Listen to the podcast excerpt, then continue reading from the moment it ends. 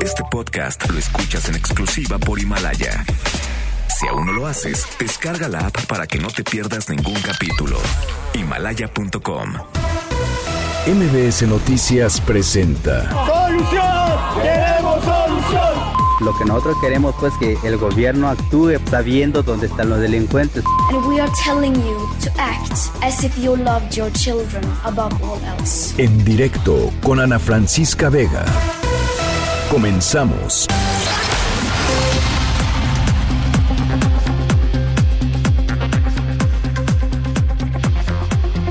Las 5 de la tarde con dos minutos. ¿Cómo están? Me da muchísimo gusto que me acompañen aquí en directo a través de MBS Noticias. Yo soy Ana Francisca Vega y hoy es jueves 5 de marzo del 2020. Saludos eh, con muchísimo gusto a toda la gente que nos está escuchando allá en Reynosa, en Tamaulipas, a través del 1390 de AM, a través de Radio Gape, de Notigape. Eh, gracias a toda la gente que nos sigue y nos ve en nuestra página web mbsnoticias.com. Ahí está el streaming completamente en vivo, la transmisión completamente en vivo de lunes a viernes de 5 a 7. Los esperamos con muchísimo gusto por allá. También en redes sociales, por supuesto. Ana F. Vega en Twitter. Ana Francisca Vega Oficial en Facebook. MBS Noticias en todas las plataformas de redes sociales y los leo aquí en um, cabina a través de nuestro número de WhatsApp que es el 5543 77125. Va de nuevo 5543 77125. Arrancamos. En directo. Y saco un papelillo, me preparo un cigarrillo y una china pa'l canuto de hachís. Sácate la chinatron, venga ya esa chinatron, quémame la chinatron. Saco un papelillo, me preparo un cigarrillo y una china pa'l canuto de hachís. Sácate la chinatron, venga ya esa chinatron, quémame la chinatron. No hay chinas, no hay chinas hoy. No hay chinas, no hay chinas hoy. Legal legalización de calidad y barato. Legal legalización, basta de prohibición. Legal legalización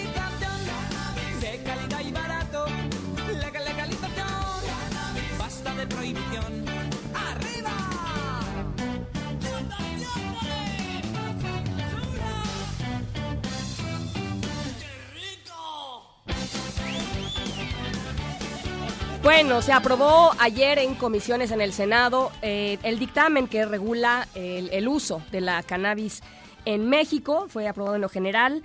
Eh, por las Comisiones Unidas de Justicia, de Salud y de Estudios Legislativos, la segunda. Se espera que la próxima semana llegue al Pleno del Senado y después, por supuesto, pues tendrá que pasar a diputados y eventualmente pues aprobarse y publicarse en el Diario Oficial de la Federación. Pero fue un paso importante, digamos, lo que sucedió ayer, porque se marcaron ahora sí los lineamientos de la regulación de la cannabis en nuestro territorio. Y para platicar un poquito sobre esto, está con nosotros en la línea telefónica. Yo le agradezco muchísimo que nos, eh, que nos haya eh, contestado la llamada. Genaro Lozano, ustedes lo conocen muy bien, politólogo e internacionalista y alguien que le ha estado pues dando eh, seguimiento a todo el tema de la marihuana en México como parte del colectivo Regulación por la Paz. ¿Cómo estás, Genaro? Me da mucho gusto saludarte.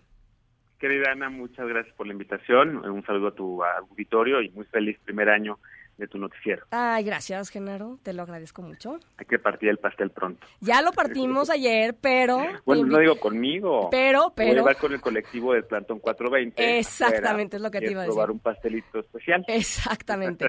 El pastel especial que están preparando allá afuera, de, allá afuera del Senado. A ver, platícanos un poco, Genaro. Eh, eh, ¿qué, ¿qué, fue lo que se aprobó eh, ayer y si los tiene contentos o no? Yo creo que sí. Eh, hemos platicado mucho sobre esto y había, tenían ahí sus sus eh, pues sus asegúnes, ¿no? Lo, lo, que se había estado discutiendo, pero pero platícanos cuál es su perspectiva. Sí, a ver, mira, creo que primero rapidísimo un rápido contexto. Evidentemente el tema de la prohibición del uso personal de cannabis, de marihuana en México es un debate que lleva décadas, que varios presidentes mexicanos que, que combatieron el narcotráfico y la venta y el consumo de marihuana después de dejar la presidencia de México, hoy en día están del otro lado pidiendo la regulación, desde Cedillo, pasando por Vicente Fox y hasta de una manera bastante hipócrita Felipe Calderón, ya hoy en día también habla sobre la regulación. Es decir, hemos ah, visto como décadas de prohibicionismo en México del tema de la marihuana no han hecho más que generar un mercado negro y han hecho y lo único que han hecho es simplemente producir más violencia y dejar de recaudar impuestos para el Estado mexicano y darle información a consumidores y personas usuarias de cannabis sobre los riesgos y beneficios de esta planta, que es una planta.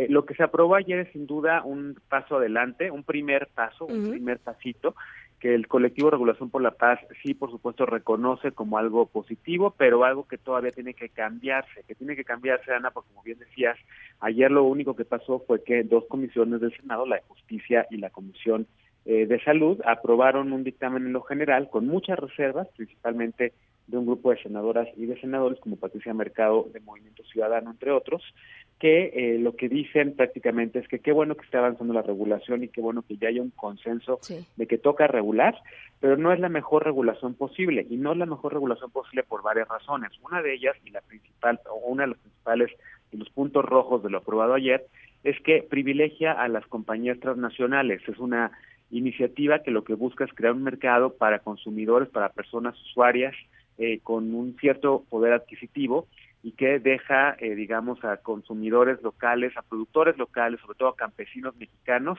fuera de la jugada, les pone demasiadas barreras de acceso, barreras de entrada o sea, eh, para el mercado. Que, hay que decir, el campesino mexicano, los campesinos mexicanos, pues son la, la, el eslabón más débil de esta cadena de producción, que es una, es una producción, es una industria, eh, y lo que había que hacer era proteger eh, pues literalmente su, su, su, forma de vida y ayudarlos a que si se quisieran este, juntar un grupo de campesinos para, para hacer su propia empresa, lo pudieran hacer libremente, ¿no? Claro, y que, y que les quitara sobre todo el estigma y la criminalización por ser productores de una planta. eh, ahora lo que hace es que les pone cosas absurdas como si quieren producir marihuana, pues sí, pero tienen que tener un producto y un empaquetado biodegradable súper específico, que evidentemente pues un campesino no tiene ni la inversión ni el dinero posible para poder entrarle a competir en un mercado en donde quienes llevan la ventaja desde hace muchos años, porque regularon antes, Canadá y Estados Unidos, pues iban a poder entrar, digamos, con un empaquetado que cumpla esos requisitos que están poniendo muy altos. Otro tema, Ana, es que no quita del Código Penal la posesión simple, del artículo 198 del Código Penal Federal. Eh, se buscaba justo eso, lo único que es aumentar el gramaje de los 5 gramos que en México están permitidos desde tiempos de Vicente Fox a 28 gramos, que es como digamos el estándar internacional, pero cualquier cosa por encima de eso puede uno caer todavía en posesión simple y lo cual muchos activistas denuncian sigue funcionando como mecanismo de extorsión para varios policías. Te encuentran en la calle con 5 gramos de marihuana o ahora con 28 y ellos traen otros 5. ¿Por qué no? Para poderte después inculpar y decir que traías más de lo permitido. Y hay muchísima gente en las cárceles mexicanas este, eh, metidas en la cárcel por posesión simple, ¿no? Pues a cada rato vemos en redes sociales justo denuncias de gente que se están llevando porque se la encontraron con un porrito en la calle. ¿no? Eh, tampoco es la mejor regulación, Ana, porque hay otro dictamen, un otro anteproyecto, perdón, eh, de dictamen que elaboraron la Secretaría de Gobernación eh, con el trabajo del doctor Gary Savique de la Comisión Nacional de Contradicciones y el programa de política de droga del CIDE, que es una iniciativa que contraria a la del senador Menchaca, que fue la que ayer se aprobó en lo general, esta solamente tiene eh, 38 cuartillas en lugar de las 300 casi que tiene el del senador Menchaca. Es una regulación que eh, privilegia sobre todo a consumidores y a productores mexicanos y que privilegia a los pobres, como es el lema de este gobierno, de primero a los pobres en lugar de primero a las transnacionales. La iniciativa que ellos estaban empujando y que se dio a conocer en una conferencia de prensa apenas ayer, es la que se busca que ahora en diputados, cuando este tema se vaya a diputados, pues sea la que, digamos que en el tránsito de la Cámara de, del Senado al Pleno, que va a pasar justo en efecto la semana que viene, y de ahí a diputados todavía la esperanza es que se pueda regular de la mejor manera y que se tomen en cuenta estas eh, recomendaciones que hacen pues quienes más le saben este tema y quienes buscan tener una regulación que en efecto pues pueda darle mayores eh, ventajas y mayores eh, y mayor información a consumidores también ya usuarios de, la, de, la cannabis en México.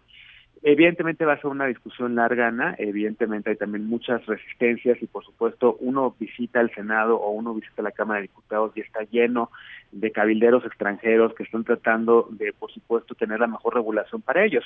Pero lo que el colectivo de Regulación por la Paz busca es que sea la mejor regulación posible para las personas usuarias en México y que privilegie el nacimiento eh, de una industria, nacional que beneficie sobre todo pues, a las personas de este país. Pues entonces hay, digamos, hay este es un es un buen saque, ¿no? Es un buen primer saque, a diferencia de otras iniciativas que habían estado por ahí que eran totalmente criminalizadoras, ¿no? Es un buen primer saque, eh, pero eh, se tiene que complementar y hay que dar la batalla en, diputados. Así me hubiera gustado que hubiese arrancado esta legislatura en lugar de sacar la Guardia Nacional, que hubiera empezado a hablar por el tema de regulación del mercado, no nada más de marihuana, sino de todas las drogas, que hubiera sacado mejor una ley de amnistía mucho mejor, que hubiera sacado herramientas de justicia transicional en lugar de sacar más bien la militarización del país como está. Bueno, pues eh, ahí está la lectura de Genaro Lozano, politólogo e internacionalista. Eh, yo te agradezco mucho, Genaro, estos minutitos y te mando un abrazo. Gracias a ti y invito a la gente a que siga el hashtag de regulación por la paz con X para que puedan estar mucho más informadas sobre este tema. Gracias, Genaro. A ti. Abrazo. Las 5 con 12. Noticias en directo. Al dar más información sobre la captura de dos personas relacionadas con el feminicidio de Abril Pérez Zagaón, eh, ¿se acuerdan? Esta mujer asesinada en noviembre pasado aquí en la Ciudad de México de un balazo, ¿no? Iba, eh, en un coche con, su hijo, iban ya rumbo al aeropuerto, ella había sido víctima previamente de, terribles ataques muy, muy violentos por parte de su, de su ex marido. Eh, eh, la fiscal Ernestina Godoy aseguró que hay indicios de la ubicación de Juan Carlos García, justamente el ex esposo de Abril, quien está acusado de ser el autor intelectual de este feminicidio. Juan Carlos Alarcón, platícanos, buenas tardes. Efectivamente, gracias Ana Francisca, buenas tardes. La captura de dos sicarios que participaron en el feminicidio de Abril Cecilia Pérez Agaón fue resultado en gran medida de intervenciones telefónicas autorizadas por jueces especializados, lo que permitió a la Secretaría de Seguridad Ciudadana la geolocalización de Rodolfo Daniel y Juan Carlos en dos colonias de la alcaldía Izapalapa. La titular de la Fiscalía General de Justicia, Ernestina Godoy, informó que dichas personas participaron activamente en el asesinato de la mujer. Uno de ellos disparó directamente contra la víctima desde una motocicleta, mientras que el segundo realizó funciones de muro con una camioneta color gris, en la cual fue detenido con marihuana.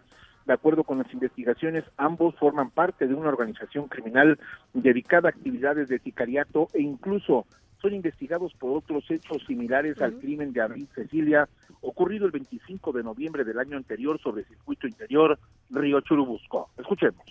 Derivado de la investigación, la Fiscalía General de Justicia de la Ciudad de México cuenta con datos sólidos para poder establecer la probable relación de los dos detenidos en otros eventos de homicidios los cuales se llevaron a cabo con operación similar al que derivó en la muerte de la señora Abril.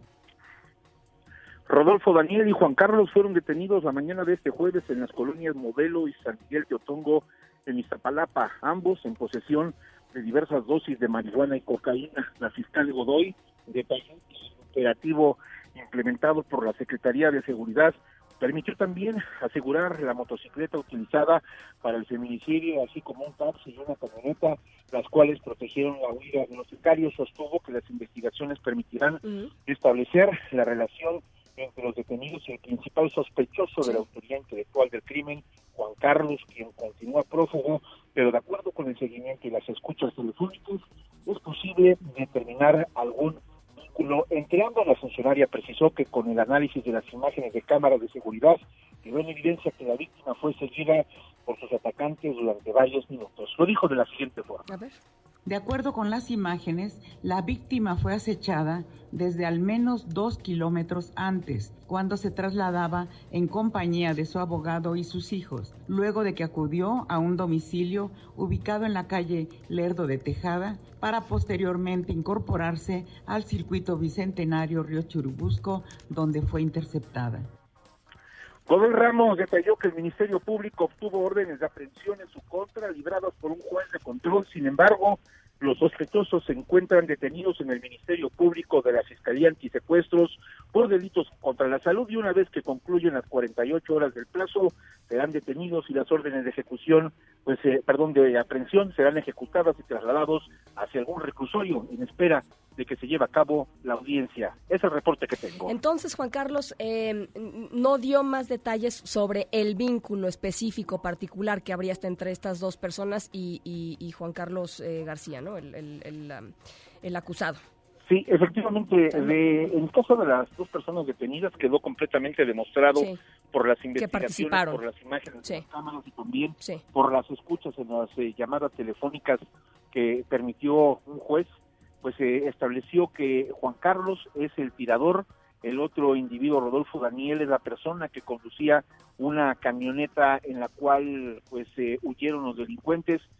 Hay que recordar que en, en esa fecha, el 25 de noviembre, Abril Cecilia se trasladaba en una camioneta particular hacia el aeropuerto, se le emparejó una motocicleta, el sujeto que disparó está detenido y atrás de la motocicleta quedaron dos vehículos, un taxi, una camioneta gris que sirvieron de muro. El conductor de la camioneta gris es el segundo detenido y con las escuchas telefónicas se ha podido establecer que ambas personas tuvieron comunicación con Juan Carlos, es decir, que existen indicios precisamente de que, él había habría mandado ejecutar a su propia esposa. Bueno, pues eh, estaremos por supuesto muy pendientes de este este caso eh, de Abril Pérez Zagaón. Gracias, Juan Carlos. Muy buenas tardes. Un abrazo, por cierto. La familia de, de, Abril sacó un comunicado en donde agradecen a las autoridades de la Ciudad de México, dicen todo el esfuerzo y el trabajo, en especial a la doctora Claudia Sheinbaum, quien ha estado muy pendiente del proceso y del bienestar de nuestra familia.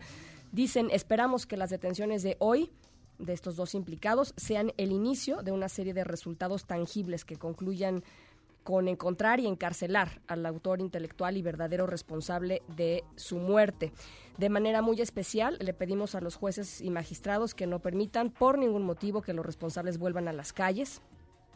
La impunidad ya cobró la vida de mi hermana y eso no puede volver a suceder. Eh, dice también, esto no termina aquí. Em, la, eh, agradecen a la sociedad civil, a las agrupaciones de mujeres, a los medios de comunicación, dicen a todos los que dan voz a nuestro reclamo, mm, la parte que ustedes hacen es fundamental para llevar justicia a todas las mujeres que han sido víctimas de la violencia, ni una más ni una menos, y la firma eh, el hermano de Abril Pérez Zagaón, eh, Javier Pérez Zagaón, vocero de la familia. Y bueno, pues aquí está parte de, pues de lo que está, ¿no? de lo que, de lo que tratar de llevar a justicia a eh, los culpables de este de este feminicidio, de esta, de este asesinato de Abril. Abril dejó pues a dos adolescentes, ¿no? hijos eh, suyos. Eh, y por supuesto pues una vida truncada por la violencia machista. Después de conocer la postura de la actual administración sobre las manifestaciones del próximo domingo y del paro nacional de mujeres del lunes, la secretaria de Gobernación, Olga Sánchez Cordero, aseguró que las mujeres están enojadas por la violencia que sufren, que no están enojadas con el gobierno. Nora Bucio, platícanos.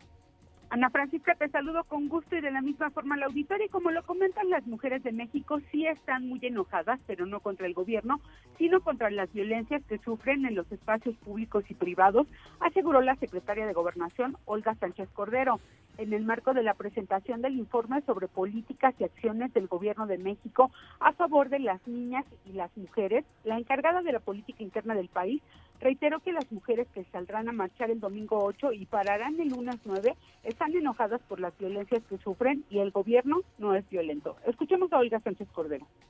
No están enojadas con el gobierno, están enojadas por las violencias que siguen sufriendo. Y los movimientos son en contra de las violencias, en contra de la estructura patriarcal, en contra del machismo, en contra de lo que efectivamente sufren ellas y siguen sufriendo. Esta deconstrucción, esta deconstrucción, subrayo, esta deconstrucción no es solamente un tema de gobierno, es un tema de la sociedad, es un tema de sus patrones, es un tema de todos. Ese es el tema de las escuelas, de la educación, de la cultura, de todos. Ese es el tema.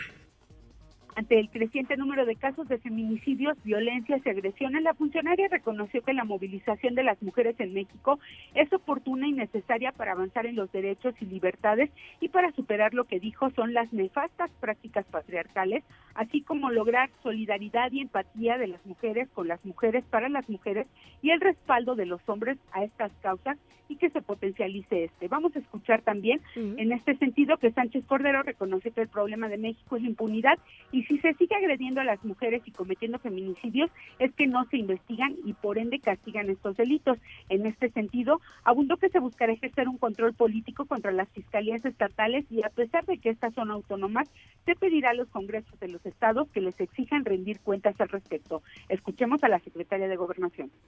Y sí podríamos llevar estas observaciones y estos marcajes personales a los congresos, quienes son a los que deben responder al final una especie de control político, no control de estructura judicial, hacia las fiscalías. Al evento encabezado por la CEGOP acudieron además Irma Erendira Sandoval, secretaria de la Función Pública, quien recordarás había generado polémica por su oposición a este tipo de movimientos, Luisa María Alcalde, secretaria del Trabajo, María Luisa Albores, de Bienestar, Nadine Gassman de Inmujeres, Candelaria Ochoa de Conavim, Gabriela Rodríguez, titular de CONAPO, y la secretaria de Cultura Alejandra Frausto, quienes dieron un informe detallado de las acciones en contra de la violencia y a favor de la igualdad. Finalmente, la secretaria de Cultura, al ser cuestionada sobre las medidas que podrían tomarse para impedir la destrucción a daños e inmuebles o estatuas históricas durante la marcha feminista, aseguró que instituciones como el INA se encuentran ya listos para la restauración de obras porque la marcha se realizará en un entorno de libertad y subrayó les gustaría restaurar las violencias que han sufrido las mujeres. Escuchemos a Alejandra Frausto, secretaria de Cultura. Nos gustaría tener las capacidades para curar y restaurar el dolor que han sufrido niñas y mujeres históricamente y nos toca estar al frente y acompañar, así como agradecemos a las feministas que nos abrieron cancha y nos abrieron espacio en esta historia, nos toca acompañar de manera respetuosa al movimiento actual y a las generaciones actuales que se manifiestan libremente en nuestro país.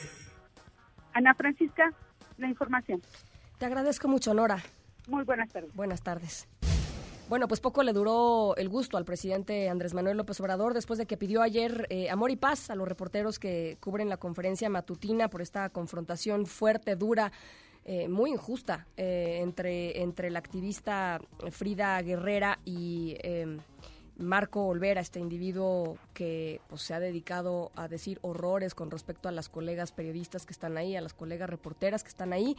Eh, y que ayer pidió una investigación no nada de la unidad de inteligencia financiera, no nada más en contra de Frida Guerrera, sino en contra de una eh, buena cantidad de, personajes, porque dijo este señor Marco Olvera que eh, pues estaban financiando con dinero extranjero la marcha de conmemorativa del Día de las Mujeres del próximo domingo y el paro nacional de mujeres del el lunes, imagínense nada más. Bueno, el presidente había dicho amor y paz, y hoy la periodista Isabel González de Grupo Imagen solicitó protección después de señalar que otro de los reporteros ahí acreditados en eh, esta conferencia matutina le dijo que ojalá la balearan como lo habían baleado a él, el nivel de violencia y de confrontación, digamos, entre lo que podríamos decir eh, periodistas y reporteros de la pues de los medios de comunicación tradicionales con estos personajes que van a las conferencias matutinas que tienen quizá eh, pues eh, antecedentes no muy claros de dónde están sus lealtades ni de oficios no muchos de ellos no son ni periodistas pero ahí están y están de pronto eh, sacando de apuros al propio presidente cuando los periodistas lo confrontan y hacen y hacen lo que hacemos, ¿no? Preguntar como se debe de preguntar. Eh, bueno, pues esta es otra de las otra de las confrontaciones, cada vez más ríspidas las conferencias mañaneras entre los propios este, colegas. Rocío Méndez, ¿cómo estás? Buenas tardes.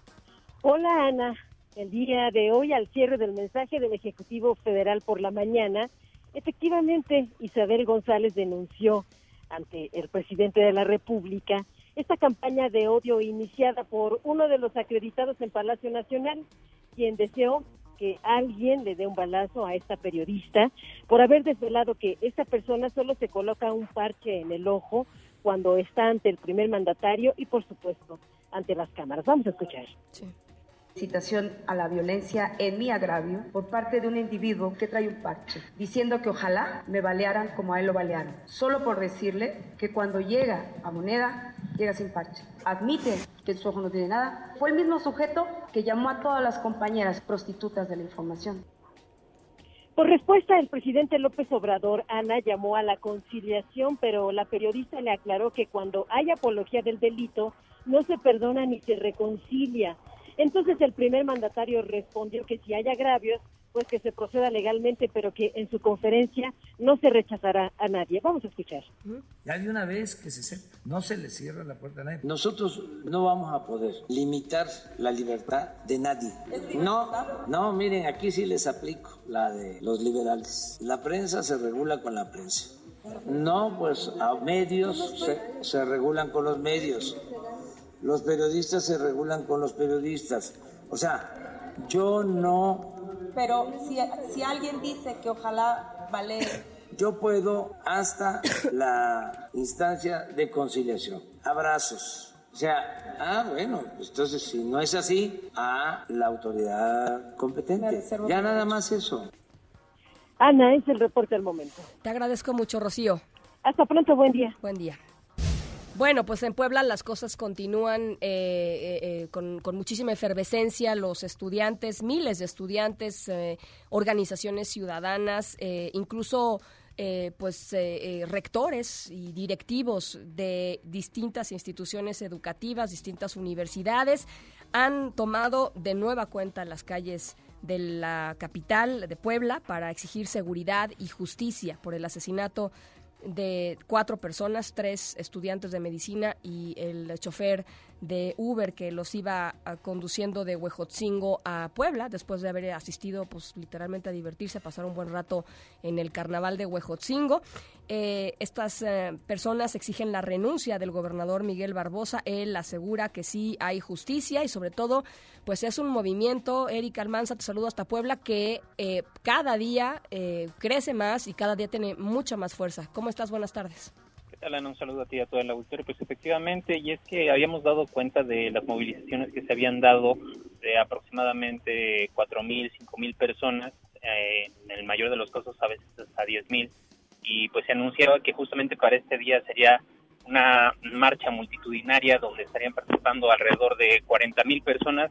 Pues bueno, las citas más ya confirmadas por Protección Civil eh, del Estado y por las instancias de seguridad hablan de por lo menos 50 mil jóvenes que salieron a marchar y que pues a pesar de la cantidad tan grande de, personas que intervinieron, eh, pues siempre mantuvieron el orden, no hubo ningún conato de violencia, no hubo rostros tapados y por el contrario, bueno, nosotros que estuvimos ahí pudimos observar eh, que realmente fue pues un hecho sin precedentes en cuestión de la organización que se tuvo, eh, incluso la forma en la que iban marchando los jóvenes, eh, pues eh, iban en filas de 10 con una distancia eh, bien medida y específicamente también pues se buscaba como esta empatía con la ciudadanía y la ciudadanía les respondió de igual forma.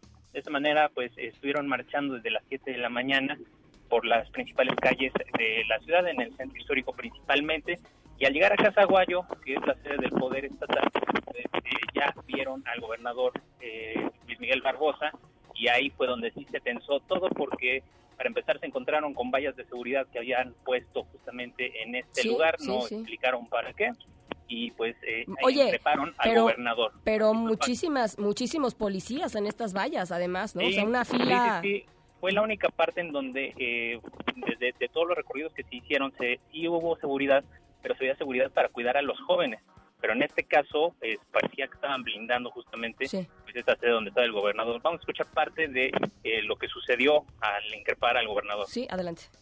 No controlada, una universidad que exige sus derechos. Qué bueno que este tema de inseguridad los une. Debe de haber una respuesta de gobierno y una respuesta de la sociedad. Si no atacamos juntos todos este problema, nunca se va a resolver. ¿Cómo lo va a hacer? Lo estamos haciendo. Lo estamos haciendo. No hay, no hay. Eso es lo que estamos haciendo. Yo, yo, yo salgo, a ver, yo le estoy haciendo caso desde el primer día que soy gobernador. Claro que sí, claro que sí. Ha aumentado, no hemos visto resultados pues bueno, el propio audio habla por sí solo. En esta marcha, eh, a pesar de que fue pacífica, eh, como mencionábamos, bueno, en su mayoría universitarios, principalmente de la Benemérita Universidad Autónoma de Puebla, también de por lo menos 30 universidades más, rectores acompañaron esta marcha y también eh, llamó la atención la presencia de familiares de Javier Tirado, uno de los estudiantes asesinados que acudieron también a esta manifestación. De hecho, habló la hermana del hoyo Oxiso, Cindy Lisbeth Tirado Márquez. Fue lo que pidió. A ver. Y a ti, a ti, a cualquiera que esté atrás de los televisores o las redes sociales. Es momento de alzar la voz y si la tenemos que alzar mil veces, lo vamos a hacer. Javi se fue de su país para mejorarlo. Estaba muy, muy enojado con el sector salud de nuestro país y regresó a su país a que lo mataran. Como te manifestaba Ana, pues fue una marcha pacífica, no obstante, bueno, el propio color que suele darse en este tipo de expresiones, pues no faltó y principalmente las consignas lanzadas por los propios universitarios que exigieron justicia y que pues esto no quede únicamente en, en un momento, sino que verdaderamente sea un movimiento que tenga continuidad. Fue parte de lo que sucedió. Eh, híjole, Eric, eh, ¿perdón? Eh, Eric, eh, dime nada más una cosa. Eh, cuando, después de que confrontaron al gobernador, eh, ¿quedaron en algo? ¿Habrá alguna mesa de diálogo? Este, no sé, me imagino que hay acciones concretas que, estarán tomando desde el gobierno del Estado o, simplemente este, estamos trabajando y esto no se resuelve del día de la noche a la mañana. Esa es la respuesta. ¿Y ya? Pues eh, finalmente, después de este encuentro directo con el gobernador, pues la verdad es que el gobernador huyó, aprovechando que estaban eh, pues dentro de esta manifestación eh, pues eh, haciendo el pase de lista justamente de los tres jóvenes estudiantes que perdieron la vida. Y bueno pero después de eso el gobernador dijo que recibiría una comitiva. Esto sucedió y a partir de ello bueno hay unos primeros acuerdos. Por parte de la Secretaría de Gobernación del titular David Méndez pues está señalando que uno de los primeros acuerdos es la creación de una fiscalía especializada universitaria en la cual, bueno, estarían participando los propios universitarios para eh, que verdaderamente se puedan aterrizar eh, los casos eh, de violencia de que hayan sido sujetos los propios estudiantes y se le dé seguimiento y evidentemente pues no vayan a quedar en la impunidad.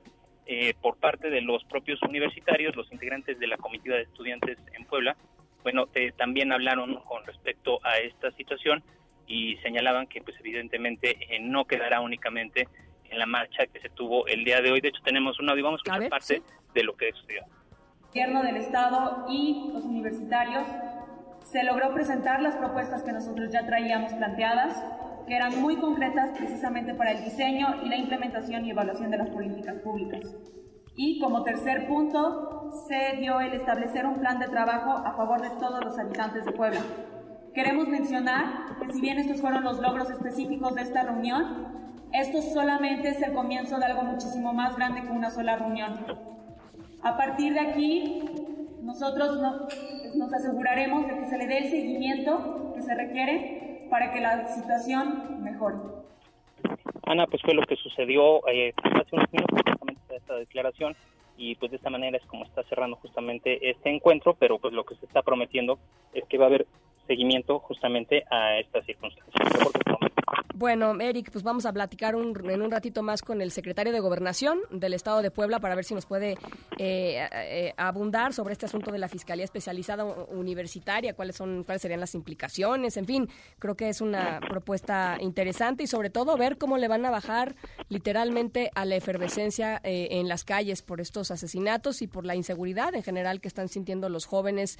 Escuchaba algunas de las consignas durante, durante la marcha, Eric, y son son, muy duras en contra del gobernador, son muy duras en contra del Estado. No quiero decir el gobernador, podrá ser él de cualquier partido, digamos. Están, están muy, muy enojados y, me parece que con justa razón, ¿no? Efectivamente, porque esta circunstancia eh, simplemente no se había vivido en estas elecciones en Puebla y pues también este discurso que en su momento pues le sirvió al gobernador bueno, incluso a la gente de, la cuarta transformación que llegó al poder también en municipios y demás, de responsabilizar a los pasados gobiernos, pues eh, simplemente ya no les es suficiente a las personas en la actualidad. Están muy molestos. De hecho, dentro de lo que dijeron fue esto, así de, pues ya dejen de responsabilizar lo que sucedió en la pasada administración. Ya sabíamos, pues si no, no hubiéramos votado por usted. y lo que queremos son resultados. Entonces, eh, una de las cosas que molestó Y segundo, cuando el gobernador dijo, bueno, pues es que hace falta presupuesto, los universitarios se enojaron y dijeron, bueno, si no hay dinero, entonces ¿para qué están gastando nada más en cambiar la imagen y borrar todo lo que tiene que ver con el Moreno Vallismo? Eh, están molestos, pero bueno, se sentaron a dialogar y como bien mencionas, bueno, hay unos primeros acuerdos, habrá que ver el seguimiento de eso. Te agradezco mucho, Eric. Buenas tardes. Un abrazo, Eric Almanza, desde la ciudad de Puebla. Son las 5 con 35. Vamos a hacer una pausa, volvemos con más. En un momento continuamos en directo con Ana Francisca Vega. Continúas escuchando en directo con Ana Francisca Vega por MBS Noticias. Luis Miguel González, Economía. Hola Luis Miguel, ¿cómo estás? Hola Ana Francisca, ¿cómo estás? Muy bien, ¿tú qué tal? ¿Cómo sigues? Ahí voy, ahí voy. Ahí bueno, ya tú ya es mejor, ya lista para la marcha. Ya me oigo. Este, sí. Sí. por supuesto, ya lista para la marcha, el 8 a marchar, el 9 a parar. Buenísimo. ¿Y qué, ¿Y qué me cuentas tú, Luis Miguel? ¿El peso? ver, ¿El peso? eh, llevamos dos semanas hablando de mercados. Entiendo que hay temas súper relevantes, el papel de la mujer en la economía, y buena parte de lo que está haciendo, yo diría, eh, los retos de Pemex, pero no hay manera, estando en la ventana de lo económico, de no estar hablando o de dejar de hablar de lo que está pasando con los mercados. Otra vez se desploman y alguien que nos está escuchando dirá, ¿cómo es que cada que se desploma Wall Street se cae el peso también? Y tiene que ver con una cosa que los economistas o los analistas de mercados hablan de aversión al riesgo. Cuando quien tiene dinero o inversiones no termina de entender qué está pasando o ve metafóricamente que está lloviendo, busca refugio. El peso no es una buena moneda para un inversionista internacional en días lluviosos y parte de lo que estamos viendo con los movimientos del tipo de cambio, que hoy en ventanilla pasó de los 20 pesos, es que no es que se esté evaluando necesariamente lo que está pasando en México, eh, tiene mucho más que ver con el papel que ocupa el peso en, en la mente de los inversionistas. Es una buena moneda, una divisa, es la octava moneda más intercambiada en el mundo, pero cuando los días se ponen complicados, no es el mejor lugar para tener el dinero.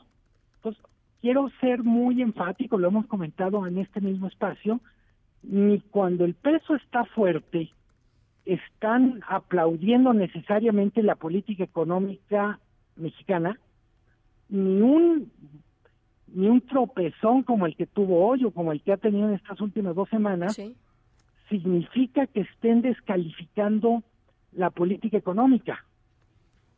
Eh, es los inversionistas le están empezando a agarrar aversión al riesgo y tengo la impresión que todavía no sabemos si esta aversión al riesgo es un fenómeno pasajero de este primer bimestre, tres meses, o va a ser uno de los de los signos de identidad del 2020.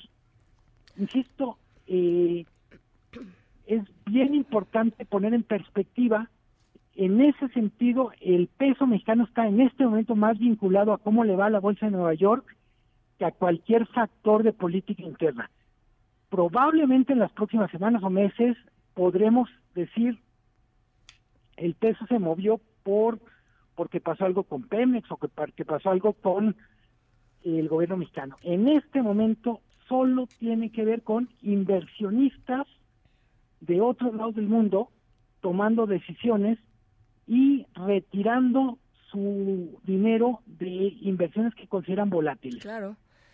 Eh, una cosa que hay veces se nos olvida, 80% de las operaciones que definen el, el valor del peso se hacen fuera de México, principalmente en Chicago, 80%. Mira, ese, ese dato no me lo conocía, es muy interesante. Entonces, buena parte de lo que estamos viviendo ahorita es, se está reacomodando el, pues, literalmente eh, todo lo que tiene que ver con el movimiento de capitales esperamos que más allá del coronavirus, este reacomodo de capitales le inyecte un poco de, ra- de racionalidad a un a un mundo de financiero que estaba un poco loco. O sea, tenemos empresas como Tesla que vende 10 veces o mucho menos mucho menos de 10 veces los carros que vende Volkswagen o General Motors y que es más valiosa que esas empresas. O sea, eh, está Sí, sí, digamos, literalmente hay muchos títulos que están carísimos porque la gente no haya dónde poner el dinero. Entonces, en ese sentido, el coronavirus es una especie de pretexto para desinflar las burbujas, que son muchísimas. Ahora es un pretexto cada vez más fuerte, ¿no? Y más, más, este, pues más presente, más certero, más amenazante, porque pues ahí está, ¿no? Aunque, aunque, aunque o sea, ahí está. Sí, eh, hoy, por ejemplo, el, lo, la caída que conduce, o decir, la, la grieta que trae todas las caídas, tiene que ver con sector turismo. Hay un nuevo cálculo de lo que el coronavirus va a cos- costar a aerolíneas, y pues ya son cantidades que, que son equivalentes al PIB de un país centroamericano, 110 mil millones de dólares. Ah, bueno, pues es inmenso, ¿no? Sí, es ya, o sea, ya son fortunas, no, ya no pensadas en todas las personas, sino hay, hay países que no los producen en un año. Eh, y insisto, lo hemos comentado, el problema con el coronavirus es que todos los días tenemos una fotografía ligeramente diferente, pero siempre en tonos grises, negros, lluviosos. Llevamos un buen rato que no hay manera de estar optimista mientras tengamos el coronavirus flotando. Bueno, pues, eh... ay, Luis Miguel, ya que te digo. No, pero, eh, y de veras me gustaría más cerrar el comentario, es muy importante lo del domingo, lo del lunes, hablaremos la próxima semana, prometo, los dos comentarios dedicados a todo lo que tiene que ver con dónde, literalmente, qué nos toca desde el punto de vista de economía, negocios, para aprovechar el impulso que saldrá de la marcha y de la, de la jornada de protesta o reflexión del lunes. Creo que lo más importante es lo que pasa después del 9, Por supuesto. en el sentido de qué vamos a hacer para aprovechar esa energía que se está generando ahorita. Totalmente de acuerdo. Diagnósticos hay muchos, la energía ahí está, este, y, y creo que es pues poner eh, manos a la obra. Ya no, ya no, ya no hay vuelta de hoja, ¿no? Prometo no hablar de coronavirus los próximos dos días y dedicarlos a Womenomics, Mujeronomics o como le quieras decir. Me parece perfecto. Hablamos de, de Mujeronomics la semana que entra entonces. Buenísimo. Te mando un abrazo y que sigas mejorando. Gracias Luis Miguel. Las 5 con 44 nos damos a otras cosas. En directo. For the city, Tallahassee. First time we did it all night. This time we gonna do it for the city. Tallahassee. Watch Because I'm from, we hold it down for the 850s. You know I represent it everywhere I go. It's, I'm on Tennessee Street riding slow. I do it for, because I'm from. Nuestra historia sonora de hoy, eh, pues es una historia para llenarlos de esperanza. Está increíble. Eh, sucedió en Tallahassee, en Florida. Por eso estamos escuchando justamente la canción que se llama Tallahassee.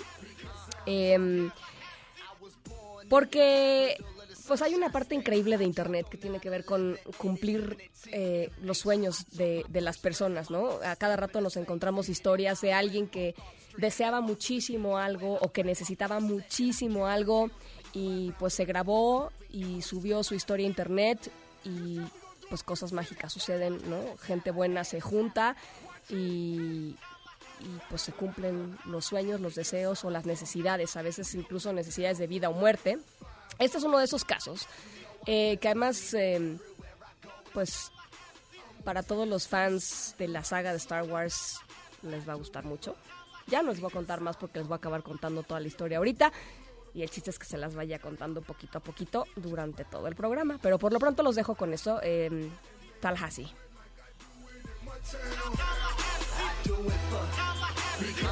from. Yeah. I was born in the capital of the Sunshine State. I dropped on 9-11, 87 at TMH. I took my first breath and my first step in the same. En un momento continuamos en directo con Ana Francisca Vega. Sí. Continúas escuchando en directo con Ana Francisca Vega por MBS Noticias.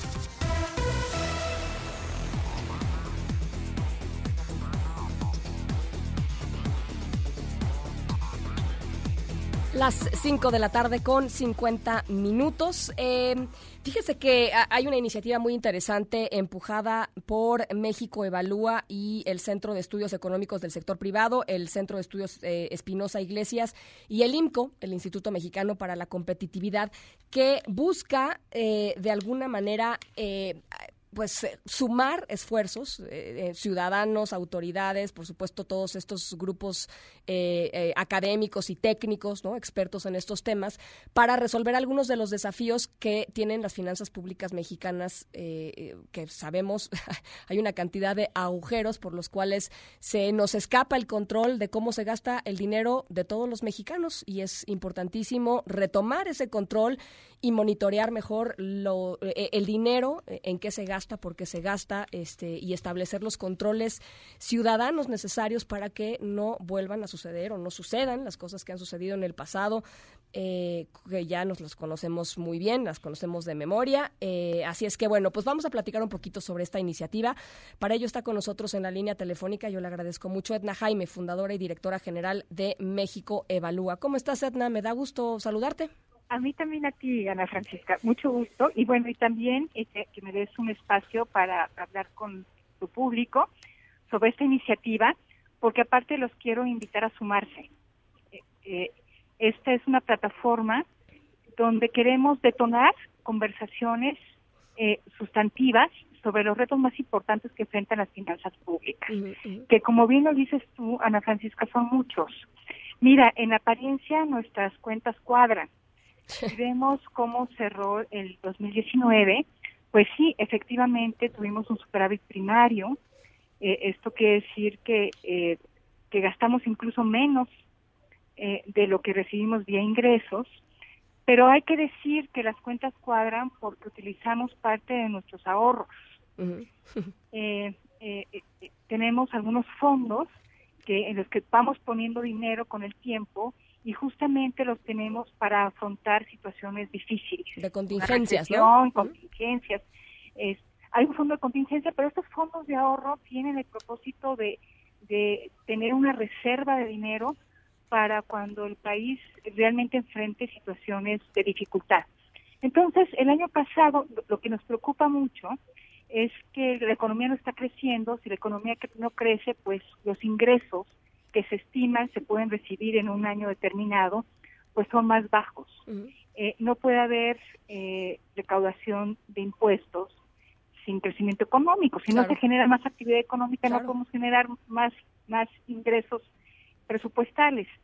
Y, y- y estamos en ese círculo vicioso. Entonces eso se traduce en menos ingresos, baja inversión, lo que a su vez se traduce en poco crecimiento. Entonces estamos en ese círculo vicioso que de alguna manera necesitamos romper. Y necesitamos tener discusiones sobre las finanzas públicas sustantivas, pero queremos también que los ciudadanos se involucren. Entonces, ¿qué hicimos para alinear todo, todo esto que queríamos? Pues diseñamos una plataforma eh, en Internet. Que aquí la estoy viendo, estoy adentro de la plataforma. de Espero que te sumes ahora mismo. Por supuesto que sí. Y, y ahí, Ana Francisca, vamos a estar poniendo retos. Retos que queremos que el público en general los entienda. Que los especialistas, ya tenemos un buen número de especialistas que se han sumado, un grupo bastante plural, lo que me encanta, eh, y vamos a estar comentando sobre esos retos.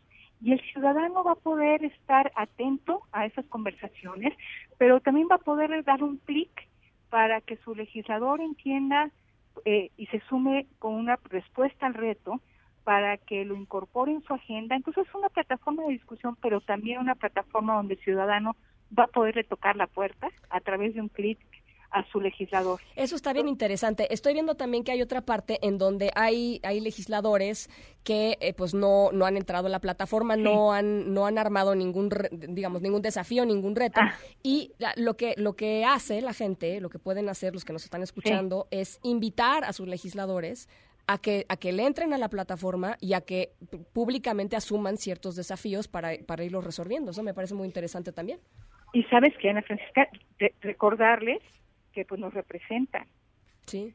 Que aquí estamos. Claro. Este, los, los ciudadanos que, que no nos convoquen nada más a la hora de, de votar, sino que sepan que, que, aquí estamos, que, que necesitamos que se resuelvan temas en las finanzas públicas, porque las finanzas públicas, el gasto público se traduce en los servicios que, te- que tenemos o que no tenemos. Sí, totalmente. Me- mejor salud, me refiero a calles pavimentadas, a cosas básicas. Entonces es muy importante que esta, que este eh, vínculo eh, pues se fortalezca. Creemos que esta plataforma puede ser interesante para lograrlo. Necesitamos que más legisladores se sumen. Esto- hay alcaldes también, ¿no? Alcaldes, hay presidentes alcaldes, municipales. presidentes. Necesitamos que más autoridades, más tomadores de decisión este, se sumen y que, y que realmente hagamos robusta la conversación, porque te puedo decir, ahorita el, eh, no tenemos quien presida la Comisión de Presupuesto. Alfonso eh, Ramírez Cuellar, que fue un, un buen legislador en esta materia, se fue, al, se fue a Morena. a Morena, ¿no? Gran interlocutor, de, de verdad que entendía los temas sustantivos y los retos, pero ya no lo tenemos. Sí. Hemos querido, eh, la Cámara de Diputados tiene un centro de estudio de las finanzas públicas y te- debo decirte que no tiene cabeza. Entonces, el Poder Legislativo, que es eh, pues por excelencia el lugar donde se deben dar estas dis- discusiones, pues no está jalando. Entonces, pues tenemos que, que pues empujar estas discusiones desde otros frentes y pues por eso existe esta plataforma y me encantaría que quienes nos escuchan entren a ella y se sumen. Está construida desde la sociedad civil para la sociedad. Bueno, pues ahí está, eh, está en yo me sumo.mexicoevalúa.org, de verdad muy interesante. Y sobre todo creo, Edna, que estas cosas funcionan mm, evidentemente mientras más personas le entren al, al- Claro. al tema y al asunto. Si al legislador le llegan dos tristes tweets por ahí, no va ni, no va ni a pelar, ¿no? No vamos a cambiar nada. Exactamente. Entonces, aquí el, el tema es invitarlos, presionar, eh, y, y así como hacemos, este, le damos un like a cualquier tontería en Internet, podemos hacer algo que, que, que va a implicar un cambio, ojalá, eh, en, en la forma en cómo, en cómo se gastan nuestros impuestos en México, en cómo la sociedad civil verifica que se estén eh, ejerciendo los recursos adecuadamente y, y sobre todo, pues en un mayor bienestar para todos, ¿no? Pues es lo que queremos. Pues te, agra- pues te agradezco muchísimo, Edna, estos minutitos. Ojalá nos, nos podamos juntar pronto para platicar por acá en cabina, este, porque hay muchos temas, ¿no? Relevantes. Encantadísima. Te mando un abrazo. Yo y yo a ti, Ana Francisca. Edna Jaime, fundadora y directora general de México Evalúa las 5 con 58. Pausa. En directo.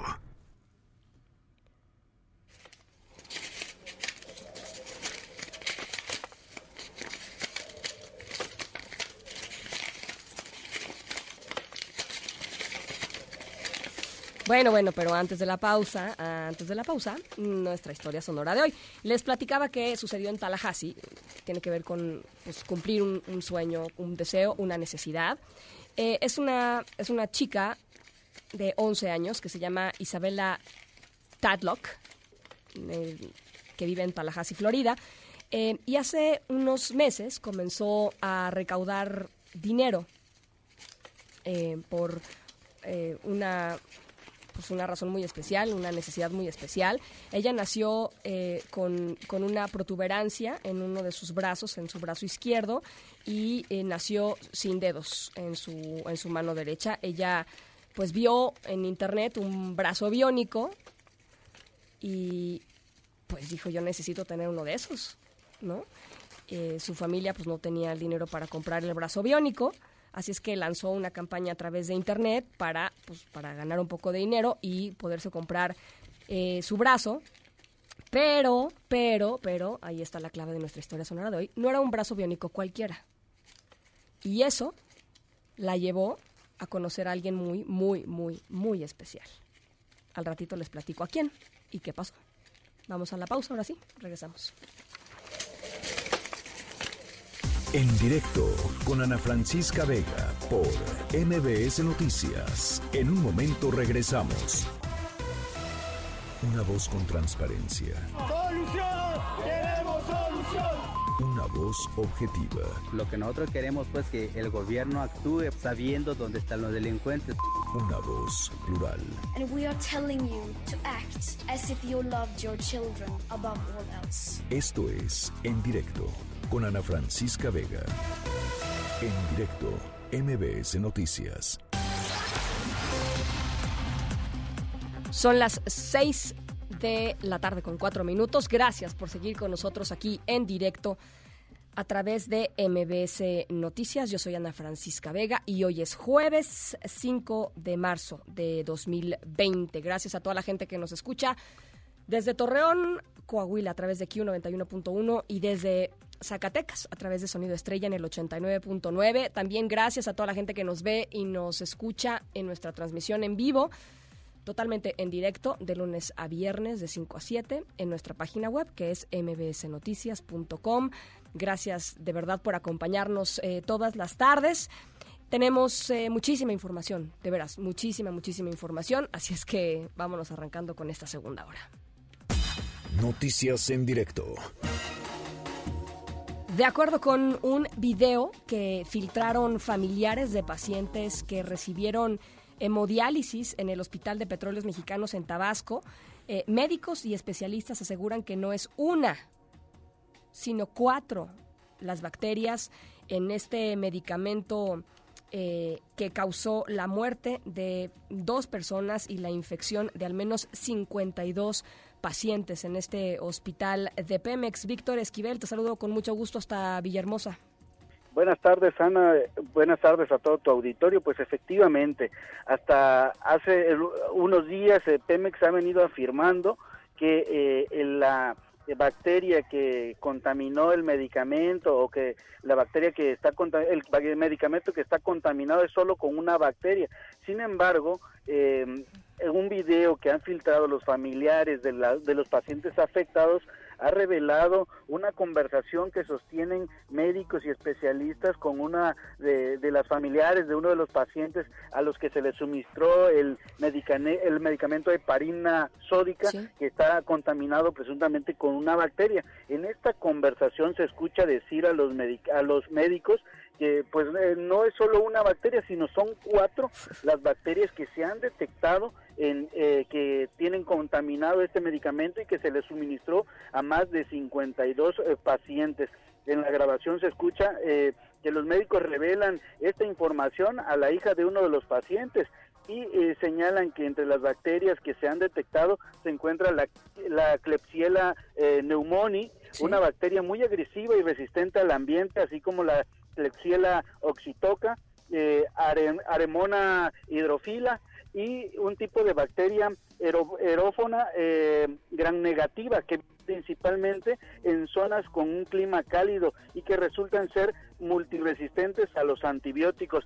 Si me lo permites, vamos a escuchar parte de lo que se escucha en esta conversación con los médicos y la familiar de este paciente. Adelante, sí están saliendo en los cultivos Klebsiella pneumoniae, es uno de ellos. En otro salió Klebsiella oxitoca, es otro tipo de, y es multiresistente lo que estamos viendo. Ese es otro tipo. ¿Cuál es? Es Aeromonas hidrófila. Es otra. O sea, nos estamos enfrentando a un cuadro muy difícil. Sí. De, de... sí, porque no es una sola bacteria, son como cuatro tipos de bacterias pues ahí está lo que precisan los médicos. No es solo una bacteria, sino son al menos cuatro tipos de bacterias los que se tienen que eh, combatir. Cabe señalar que en su último comunicado, Pemex reveló que luego de que se realizaron los hemocultivos a los pacientes del hospital regional a los que se les suministró el medicamento heparina sódica estaba contaminado, al menos 16 eh, pacientes dieron positivo a estas bacterias, además de que 52 pacientes que reciben tratamiento de hemodiálisis pues siguen en bajo observación médica, 17 se atienden de manera ambulatoria, 30 permanecen hospitalizados en estado estable y 5 se encuentran en terapia intensiva aunque de este total al menos cinco ameritan traslado al Hospital Central Sur de alta especialidad en la Ciudad de, Me- de México para un cambio de catéter. Es la información que hasta este momento se ha podido obtener eh, sobre este asunto del que pues las autoridades mantienen mucho hermetismo, Ana. Te, te agradezco eh, mucho por este reporte, Víctor. Seguimos al pendiente. Gracias, Víctor Esquivel, desde Villahermosa, Tabasco. Y en la línea está Adolfo Palacios Jiménez, hijo de la señora Patricia Jiménez Marín. Eh, platicamos con él eh, hace, hace, hace un par de días. Eh, la señora Patricia murió justamente por, por esta negligencia médica allá en el Hospital de Petróleos Mexicanos en Tabasco. Y yo te agradezco otra vez, Adolfo, que nos tomes la llamada. Buenas tardes. Buenas tardes, Ana. Saludos a todo tu auditorio. Pues, eh, ¿qué, les dicen las, ¿qué les dicen las autoridades, Adolfo? ¿Ya hay más claridad? Pues eh, el tema del video eh, que pusieron, eso nunca nos lo hicieron a nosotros, que porque según el cultivo y todo, cuando ellos tienen todo para hacerlo un poquito más acelerado, es información, así que para mí como hijo novedoso, eh, saber que una bacteria me llevó mi mamá, sí, es un difícil. Eh, Adolfo, te, em, ¿no te han dicho nada entonces los médicos? ¿No hay nada que te hayan dicho más allá de, del caso? No, No, de hecho, no, no, se, no se han comunicado con nosotros, tanto como Pemex, gobierno de- federal, no, no, no se han acercado a nada desde la muerte de mi mamá, no se han acercado con nosotros. Eh, ¿Gobierno del Estado? ¿Algo que ya haya dicho? ¿El gobernador? Nada, algo, nada, nada. De parte de ellos nada tampoco. ¿Qué van a hacer, Adolfo? Pues nosotros, eh, por parte de nuestra familia, vamos a esperar este, unos días para enfrentar el, el dolor, ¿no? Porque pues es difícil, porque mi mamá era una mujer joven, Sí, que apenas acaba de cumplir 54 años y aquí le hicimos su desayuno y sí. para que muriera el, el día Sí, sí, muy joven, muy joven, sí. y el día lunes pero nosotros sí vamos a vamos a anteponer una denuncia y caiga quien caiga responsable responsable que la pague porque lo que me quitaron no fue un experimento un conejillo de India. Fue mi mamá. Y ahorita nos pesa pues. Sí. Nos pesa mucho y lo que tengo yo es coraje porque todavía no se hace justicia y ojalá yo le pido al presidente que que, que no no que investigue muy bien y que no se deje engañar. Y Igual al señor Octavio lo mismo que se ponga a trabajar en este caso y queremos respuesta también por parte de él porque él es el director de PEME ¿cómo puede ser eso? y nomás yo le pido que se haga justicia porque ninguna indemnización me va a regresar a mi mamá yo lo que quiero es justicia para mi mamá Sí. simplemente lo que Entonces, nada más que para quedar totalmente eh, claros, Adolfo, nadie se ha acercado todavía con ustedes. No, nada más, yo sigo, pues, pero lo único que se han acercado es el sindicato petrolero, es el único, pero por parte de las otras instancias, ninguna. Sí, pues, ah, pero a explicarles médicamente qué pasó, nadie. ¿Cómo? A explicarles médicamente qué fue lo que le sucedió a tu mamá, qué fue lo que eh, eh, la, la, la, la mató, nadie, nadie lo ha hecho. No, no, no, no, no, no, no. De hecho, ahorita aquí está mi hermana conmigo aquí cerca, más delicada en la cuestión de ánimo, pero pues allá sí les informaron más. Yo como estaba viendo lo de su papeleo y todo el movimiento. Bien, pues Adolfo, yo te agradezco mucho. Vamos a estar muy muy pendientes. Ojalá podamos platicar eh, mañana y, hasta que les respondan algo, hasta que les contesten algo. Me parece que es lo mínimo que, que- que merecen y, por supuesto, pues eh, justicia y castigo, ¿no? Eh, eh, a quien sea o a quienes sean que hayan que hayan administrado este medicamento de esta de esta manera. Te, mando un abrazo eh, nuevamente, Adolfo, y saludos a tu familia, por favor. Ah, Gracias, Ana, muchas gracias. Este, Dios le bendiga y muchísimas gracias por el espacio. Y ojalá, ojalá le- les pido por favor que no dejen de, de investigar esto, porque lo que le hicieron a mi mamá no se va a quedar así. Caiga quien caiga, así se le vuelvo a repetir al presidente, caiga quien caiga, que la pague, porque como lo repito, lo que se llevaron fue un pedazo de mi vida.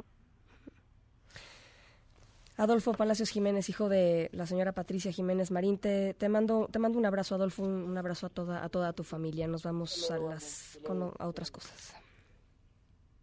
En directo. Ya platicábamos de lo que sucedió en Puebla. Eh, mm, hay una, hubo una, una marcha importante, más de 50 mil estudiantes de, de- de varias universidades, eh, varios rectores, autoridades de, de- escuelas, de facultades en, en Puebla, pues porque están exigiendo justicia por las cuatro personas asesinadas, los cuatro jóvenes asesinados allá en, ah, en Huejotzingo, de camino de Huejotzingo a Puebla. Hace unos días habían ido al, al carnaval, tres de ellos, tres estudiantes de medicina y eh, jóvenes, muy jóvenes, y el, pues, el chofer de Uber que los fue a, recoger y los llevaba a Puebla, también muy joven, de 20 28 años nada más, eh, fueron asesinados. Eh, el movimiento ha ido cobrando pues importancia, ha ido cobrando relevancia y hoy ya les decía 50 mil estudiantes y autoridades de distintas universidades salieron a las calles. Escuchábamos hace ratito la respuesta del gobernador eh, Miguel Barbosa y los acuerdos a los que se llegó, por ejemplo la creación de una fiscalía especializada para universitarios y em, eh, pues distintos distintas em, distintos puntos muy finos eh, con, con los estudiantes pero están muy enojados. Están muy enojados y, eh, y con, con- justa razón piden justicia y piden seguridad. En la línea de en directo está el secretario de Gobernación de Puebla, David Méndez Márquez. Secretario, ¿cómo está? Qué gusto saludarte, Ana Francisca. Eh, ¿cuál es- Un gusto estar contigo. ¿Cuál es su evaluación de lo que sucedió hoy, la respuesta del propio gobernador? Que no dejó muy contentos a muchos, hay que decirlo. ¿eh? Pues mira, yo lo que te diría es que el día de hoy en Puebla acabamos de vivir un gran ejercicio de libertad de expresión, de manifestación eh, por parte del gobierno. eh, nosotros tenemos un reconocimiento absoluto a las comunidades estudiantiles, universitarias, que el día de hoy, como bien informabas, salieron a las calles a exigir eh, seguridad, a exigir justicia y que en ese sentido lo que encontraron por un lado, en principio, fue a un gobierno del estado que les brindó todas las facilidades para que llevaran a cabo eh, esta actividad en un marco de absoluto respeto, de seguridad. Se tomaron todas las medidas para que lo pudieran hacer eh, sin afectar en mayor manera también a la ciudadanía. Y bueno, lo que encontraron fue a un gobierno que es sensible, que escucha, en donde el propio gobernador del estado salió a recibirlos, a decirles a todos los jóvenes que los iba a escuchar y se llevó a cabo una muy importante mesa de diálogo con ellos en donde creo que se atiende eh, se da respuesta puntual a cada uno de los planteamientos, se refrenda con ellos, obviamente, el compromiso del gobierno del Estado y en específico del gobernador de que no habrá impunidad en el caso de los cuatro jóvenes eh, asesinados, que caerá todo el peso de la ley a los responsables de esos abominables hechos. El propio fiscal general del Estado es quien les da información puntual respecto al estatus en el cual se encuentra ahorita todo el tema del proceso y sobre todo que en un clima de absoluto respeto eh, se llegan a acuerdos fundamentales para mejorar la seguridad de este sector que en Puebla es importantísimo. Oiga, secretario, eh, ¿y, ¿y por qué lo recibieron así en, en Casa Guayo con estas vallas metálicas, con esta cantidad importante de policías este, haciendo un resguardo? Eh, ¿Tenían ustedes información de que el asunto se podía poner violento o por qué, por qué este despliegue eh, importante de elementos de seguridad ahí en torno a, a- a la Casa de Gobierno? No, mira, lo que hay es un protocolo que incluso se establece este en donde la gente que participó en ningún momento dado tuviste un solo tolete, un solo escudo, son medidas de precaución incluso para el orden de las propias manifestaciones para generar ahí eh, un espacio, un, cor- un colchón eh, ante cualquier situación. Esta es una marcha multitudinaria de miles y miles de jóvenes y en ese sentido creo que no hubo eh, ninguna otra eh, observación, toda vez que incluso, como te decía, fue el propio gobernador quien los recibió, todos los jóvenes eh, vieron cómo la comisión que ellos eh, designaron en el número que ellos designaron con las participaciones de las distintas comunidades universitarias que ellos mismos definieron, entraron eh, totalmente bien recibidas, se les atendió con toda diligencia. Y sobre todo yo lo que te diría es que en un diálogo que además ellos mismos eh, expresaron, eh, pues el, el, el, agradecimiento porque en otros tiempos en Puebla nunca hubo esta situación, este Ana Francisca, nunca había la posibilidad de, de poder tener un diálogo tan franco, eh, tan tan eh, directo con el gobernador, con prácticamente eh, los distintos titulares de las dependencias en los que ellos tienen planteamientos muy puntuales, pero mucho menos había una respuesta puntual a las demandas de la sociedad Ajá. y hoy eso es lo que estamos teniendo en Puebla ante una situación que el propio gobierno reconoce como eh, una situación eh, crítica de violencia en la sociedad, de violencia por parte de los grupos delictivos y un tema que nosotros mismos hemos determinado como el principal aspecto a atender aquí en nuestra entidad. Una de las cosas que dijo hoy el gobernador es que pues que no había dinero y que no había dinero para, para, para las policías y que esto era un trabajo conjunto y que y eso eh, eh, pues estuvimos platicando con nuestro corresponsal y, y, levantando testimonios. Eso esas declaraciones pues también enojaron a los estudiantes porque decían bueno pues si no hay dinero y no hay policías y esto es una responsabilidad conjunta y común con la sociedad eh, en, dónde está la responsabilidad primaria del gobierno para enfrentar esta crisis de seguridad que ya, la verdad, francamente, no les tiene, no les importa mucho si es de ahorita o si es de hace cinco años o es de hace diez años. A ellos los que, lo que les importa es que se resuelva ya. Eh, mira, eh, yo estuve eh, todo el tiempo en donde el gobernador eh, dialogó con los jóvenes y yo lo que te podría decir es que al contrario, lo que hubo son compromisos, hubo el contraste puntual de lo que en anteriores gobiernos, en donde no había compromiso con la sociedad, se destinaba precisamente para un rubro tan importante como es la seguridad y lo que hoy este gobierno destina. Yo te podría hablar de que eh, el presupuesto anterior en seguridad pública eh, iba poco más arriba de los mil millones de pesos. Hoy este gobierno está destinando más de 4.300 millones de pesos en este año precisamente para eh, abatir ese rezago gigantesco que tenemos en materia de equipamiento, de policías, de buen pago a la, los mismos y este gobierno eh, está haciendo un esfuerzo muy grande el cual se explicó con los estudiantes. Eh, eh, ¿Cuándo lo van a empezar a sentir, eh, secretario? ¿Cuándo se va a empezar a sentir?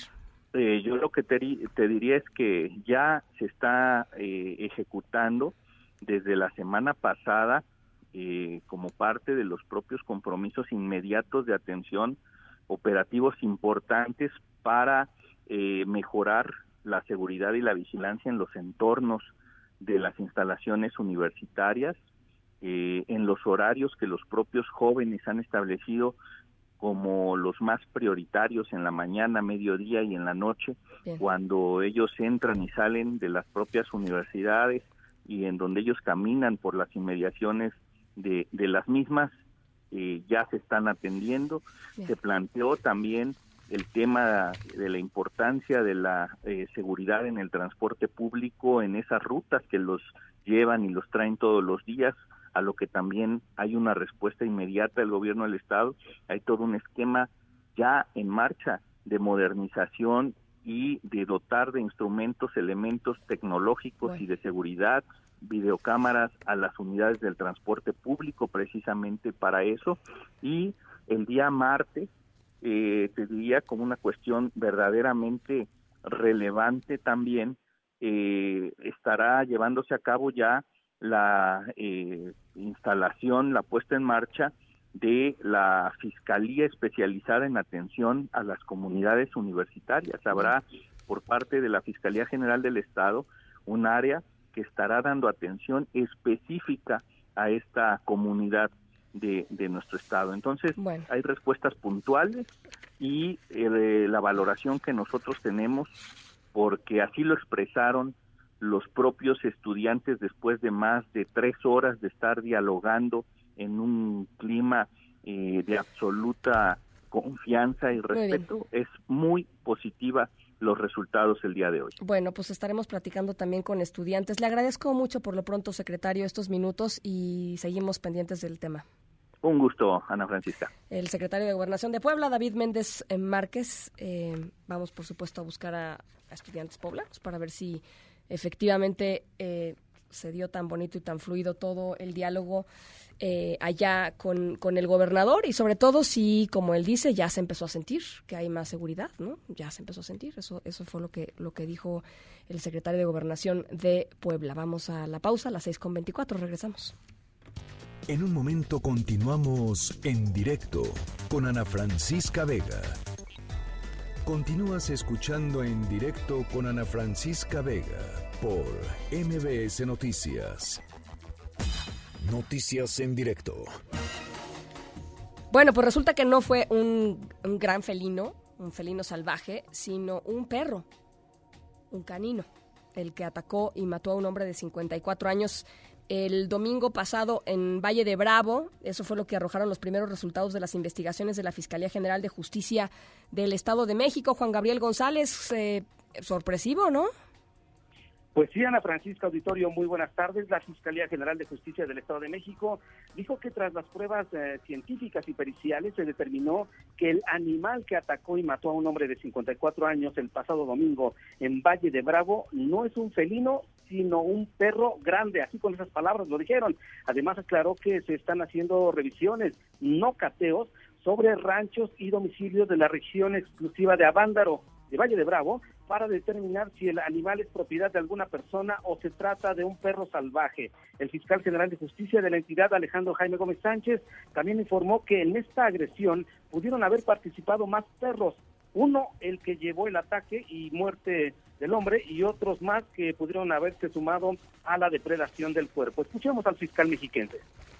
A partir de los rastros pilosos, del, pelaje que se logró encontrar y las huellas que han sido analizadas y sobre todo también del tipo de depredación del animal de que se trata respecto de la víctima, en este caso esta persona que falleció, se podría pensar que se trata, o es muy probable que se trate de un canino, que se trate de un perro grande, pues así lo dijo el fiscal. Las autoridades federales, estatales y de seguridad continúan las redadas y vigilancia en la zona de Avándaro de Valle de Bravo en busca de, le llaman así ya, la bestia asesina, pero hasta el momento no hay resultados. La Secretaría de Educación mantiene suspendidas las clases en tres escuelas de este municipio turístico donde reina en este momento el pánico y la preocupación. Así las cosas, Ana Francisca.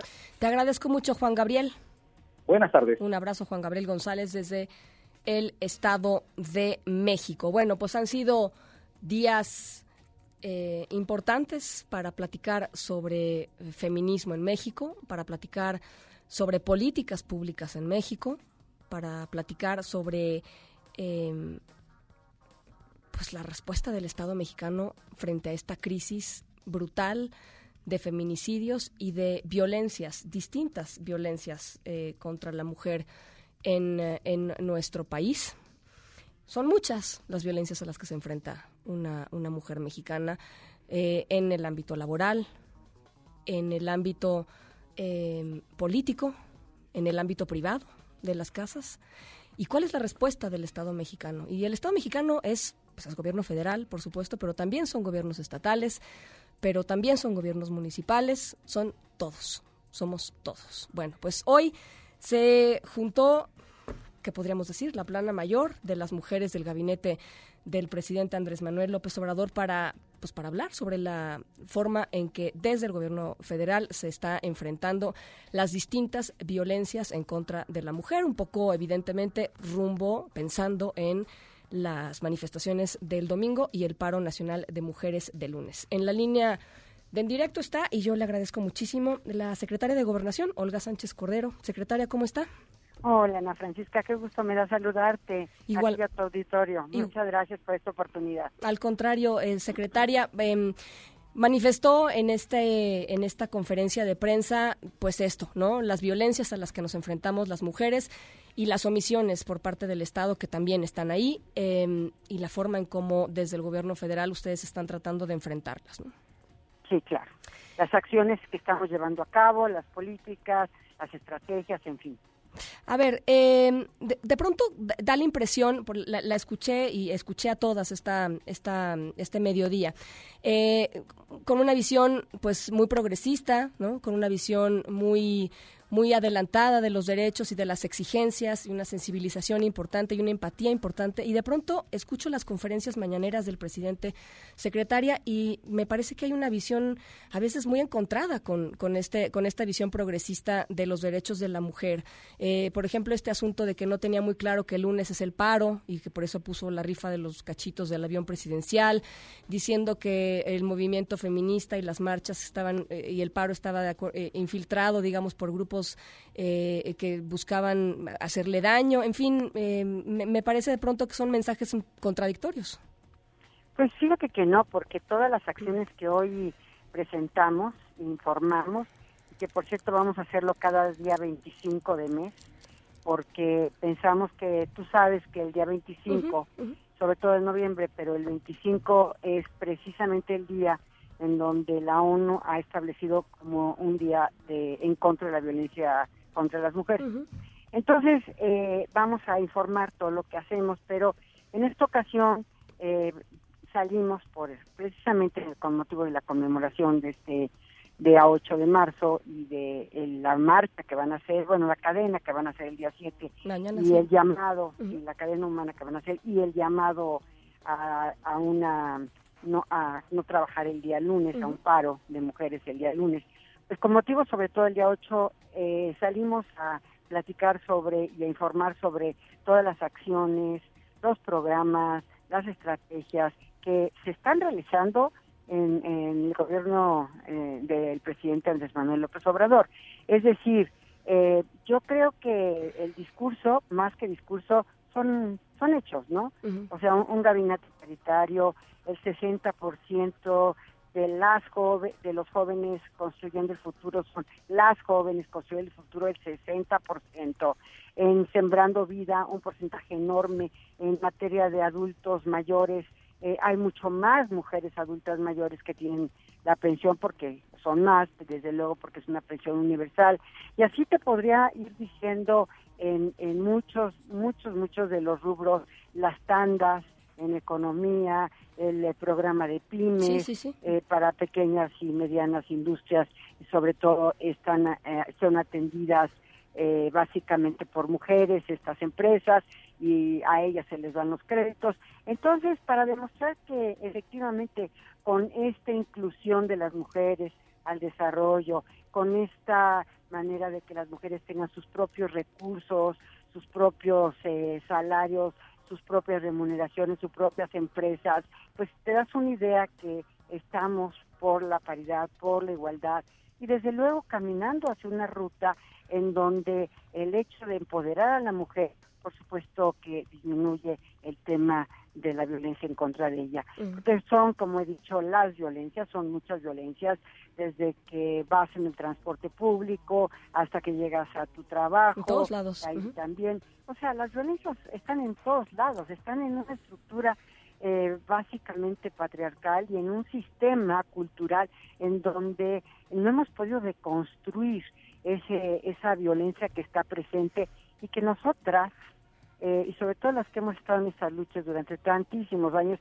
las percibimos de inmediato, ¿no? Ahora, eh, una de las frases que dijo en, en, em, en- en esta, este mediodía es que las mujeres están, estamos enojadas con las violencias que, que, se- que sufren, claro. pero que no estamos enojadas con el gobierno, que no están enojadas con el gobierno. ¿No le parece que hay al menos una parte de enojo que sí está entendiblemente eh, dirigida hacia el gobierno? Podría ser, pero realmente su reclamo es contra las violencias, inclusive dentro del gobierno, porque no cabe duda que hay acoso, hay hostigamiento laboral y sexual, por supuesto, y por eso los protocolos. O sea, definitivamente, definitivamente hay un enojo, hay un enojo. Yo diría, hay una ya llegando prácticamente a, a la rabia de que no antes, de, de que todavía permanecen estas violencias en contra de, de, ellas, de las mujeres, y también te puedo decir, todas, todas hemos sufrido violencia, yo creo que no hay nadie que pueda decir yo no he sufrido violencia, a lo mejor en la mínima expresión, a lo mejor, pero ha estado presente en nuestro medio laboral, en fin, sobre todo en, en, en las universidades, en fin. Entonces, pues la verdad, eh, esa está ahí, está ahí por un aspecto de carácter cultural que no hemos podido deconstruir en este sistema machista, ¿no? Es la verdad, esa es la rabia, ¿no? Ahora, eh, eh, secretaria, eh, las mujeres mexicanas, en este, en este arranque de año, más de 280 mujeres mexicanas han sido asesinadas, pero eso es la violencia máxima, el feminicidio es la violencia máxima. Exactamente, es la violencia máxima. Eh, pues imagínese cómo están las demás. Imagínense Mira, todas las que no se cuentan, es decir, eh, eh, entiendo que es un problema enorme, ¿no? Eh, pero también, por otro lado, pues, eh, pues no las, las políticas que nosotros quere- eh, hemos estado implementando, pero eh, queremos hacerlo más expansivamente, es una política de prevención. Es una política de prevención. Desde luego estamos atacando estas estructuras eh, patriarcales a través de la educación, de la cultura, en fin, pero es en general la, la eh, eh, nosotros tenemos que prevenir. ¿Por qué? Porque la espiral de viol- violencia se encuentra ahí, se encuentra sobre todo en el ámbito eh, familiar, se encuentra con la pareja normalmente. O sea, quien comete el feminicidio es el esposo, el novio, la pareja, el concubinario, en fin. O sea, es esta relación de hombre y mujer o, o el- o incluso el jefe. Entonces, esta es una relación por razón, es un asesinato de mujeres por razón Sí, de sí, sí. género. Que es- hay que, eh, eh, hay que eh, definitivamente diferenciarla de una forma muy importante del homicidio de mujeres eh, por ejemplo, eh, por el crimen, ¿no? O por la violencia en el crimen, pero que ah, igualmente eh, mm, asesina a hombres que a mujeres. O sea, los homicidios son de hombres y de mujeres. Este es un tipo de penal, es un tipo de violencia que se da prácticamente por razón de mujer y normalmente por la pareja o por el compañero. Entonces, ahí hay que tener mucho mucha prevención. ¿Por qué? Porque no es el crimen el que está asesinando a las mujeres en el, en el tema del feminicidio, es realmente su núcleo eh, íntimo, su núcleo familiar, su núcleo eh, de, de relación de pareja cercano. Ahora, eh, eh, permítame nada más regresar eh, finalmente a, a- a este punto, secretaria. Eh, eh, gru- grupos feministas, grupos de organizaciones feministas dicen es que el presidente no entiende de qué se trata esto. Y no entiende, permítame, y no entiende porque, por ejemplo, hoy, en su conferencia de la mañana, eh, habló sobre eh, el- la posibilidad de que los hombres también se sumen al paro.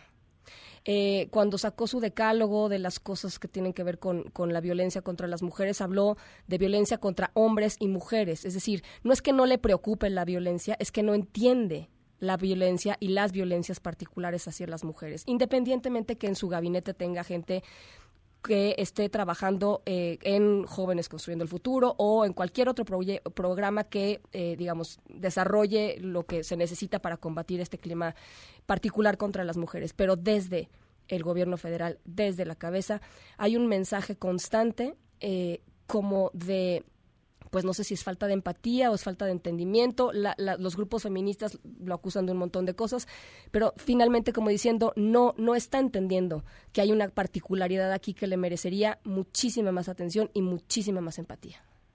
Mira, yo creo que las acciones que él ha tomado, eh, las acciones y las instrucciones y las que nos ha dado y las políticas que ha tomado van encaminadas precisamente a, a las mujeres, a un mayor número de mujeres, a, como nunca en la historia, ¿eh? O sea, jóvenes construyendo el futuro del 60%, este, sembrando vidas, en fin, nunca en la historia hemos tenido estos, estos programas. Hoy estoy saliendo de la Secretaría de Función Pública, 1.750 plazas de alto nivel está concursándose en la Administración Pública Federal. ¿Cuándo habías visto esto solamente para mujeres? Pues ahí están las acciones, ahí está la política, ahí están las instrucciones, ahí está lo que hacemos. O sea, que el presidente en algún momento no tenga el lenguaje, que es un lenguaje especializado, ¿eh? Porque bueno, las que manejamos este lenguaje. Pues ya ni tanto, ¿eh? Ya ni tanto, yo diría que ya, Pues digamos, un- por, un por la recurrencia, que, que- ¿no? que nosotros las feministas lo hemos usado durante muchísimos, muchísimos años, ¿no? Entonces, este, y bueno, es un, la, la verdad es un lenguaje eh, diferenciado, no, pero que sus acciones son absolutamente en favor de las mujeres, lo son. Bien. Yo le pregunté, pues, estuve en la corte eh, casi durante, no casi, durante cuatro sexenios de presidentes. Y a cada uno de estos presidentes le pregunté, ¿y para cuándo un gabinete paritario? Y cada uno de estos presidentes me dijo, ya vendrán otros tiempos. De verdad, ¿eh? De verdad. Y tenían una, dos mujeres, ¿no? Pero digo, a ver, las acciones que está haciendo el presidente, como está conformando su gabinete, como está eh, instru- instruyéndonos a nosotros para implementar este tipo de acciones y de políticas, pues ahí está con sus a- actos, con sus hechos, con su política, lo está diciendo todo. Bueno. Oiga, eh, finalmente ya, aprovechando que la tengo en la línea, eh, eh, ¿qué opina de lo que se aprobó en comisiones ayer en el Senado sobre la marihuana, la regulación de la marihuana? Pues, pues mira, se apoyó, se aprobó en lo general, en comisión. Yo sí, eh, pues eh, de la iniciativa que yo presenté como senadora de la República a esta iniciativa sí ha cambiado muchísimo. Yo estaría por eh, ciertas reservas, sobre todo porque la iniciativa que yo presenté es una iniciativa con un gran espíritu de justicia social. Es decir, eh, en- eh, teniendo en mente que los campesinos que tradicionalmente eh, han sido criminalizados precisamente por sembrar y producir eh, marihuana y que hoy tenemos la oportunidad de regular la producción, la distribución, el consumo, etcétera, bueno, estos han sido criminalizados, entonces era una era un enfoque muy de justicia social. E incluso en, teníamos un capítulo de derechos humanos, teníamos un capítulo en donde hablábamos del pluriculturalismo, de hablábamos de eh, perspectiva de género, estas mujeres que están en la cárcel privadas de su libertad porque habrían transportado eh, droga Sí, en alguna mochila Sí, o algo sí. así, que muchas de ellas son indígenas, muchas de ellas ni siquiera tuvieron un proceso eh, en donde se les garantizó un intérprete y, de estas hemos tenido va- varios casos, inclusive ahorita en la en la Secretaría de Gobernación tenemos en una mesa de justicia varios casos de estos. Y bueno, y desde luego los este, los adictos, ¿no? Que por tener un poco más de, de la dosis eh, autorizada también están privados de su libertad. Entonces, eh, pues es un tema también con un enfoque de derechos en la que habíamos presentado y, y- nosotros queremos que o pensamos que podría haber algunas reservas en, en, eh, en esta aprobación en lo general de la ley.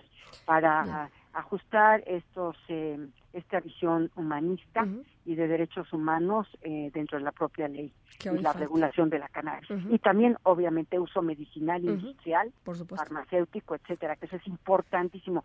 Hay un tema de, de uso industrial impresionante y desde luego también por qué no decirlo de uso farmacéutico medicinal y de investigación. Secretaria, le agradezco muchísimo estos minutitos.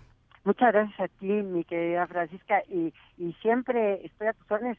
Llámame más seguido. Con- ya, le voy a tomar la palabra, ¿eh, secretaria? Gracias. Gracias a usted. beso. La- eh, en las eh, seis con 43, la secretaria de Gobernación, Olga Sánchez Cordero. En directo.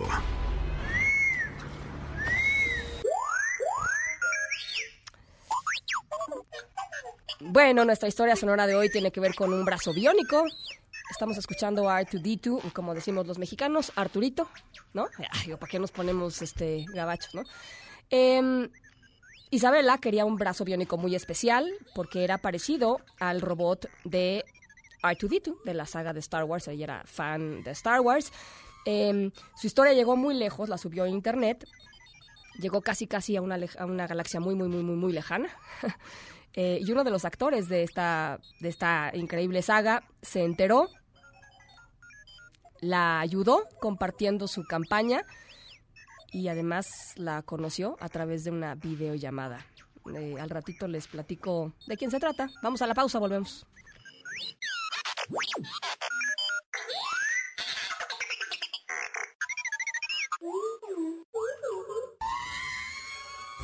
En un momento continuamos en directo con Ana Francisca Vega. Continúas escuchando en directo con Ana Francisca Vega por NBS Noticias. Plaza Pública con Mariana Linares Cruz.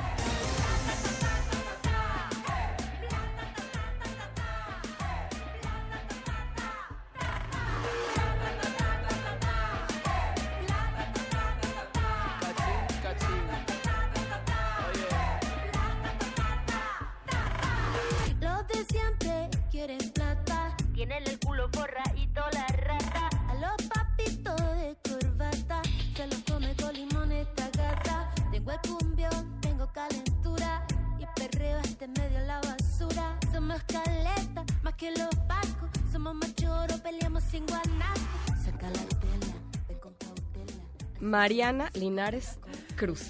Ana Francisca Vega, estamos escuchando a Mon Laferte con un sencillo que se acaba de sacar en febrero pasado que se llama Plata ta ta ta ta. ¿Y por qué? Así rapidito, porque el sábado previo a todas las actividades relacionadas al 8M, al 9M, en el Zócalo va a estar liderando Mon Laferte un concierto, obviamente, con eh, sus distintas rolas, pero sobre todo con un montón de mujeres músicas que van a estar interpretando una eh, canción particular de la autora mexicana Vivir Quintana.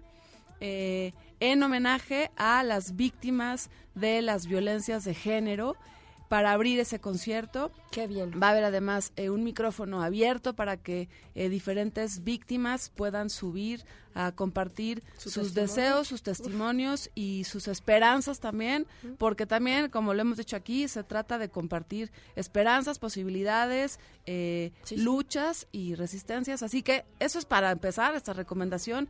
Viernes a partir de las 5 de la tarde en el Zócalo. El mero, mero eh, momento de Mon arrancará hasta las 8, pero pues vayan haciendo canchita Claro. y hueco Claro. en el Zócalo.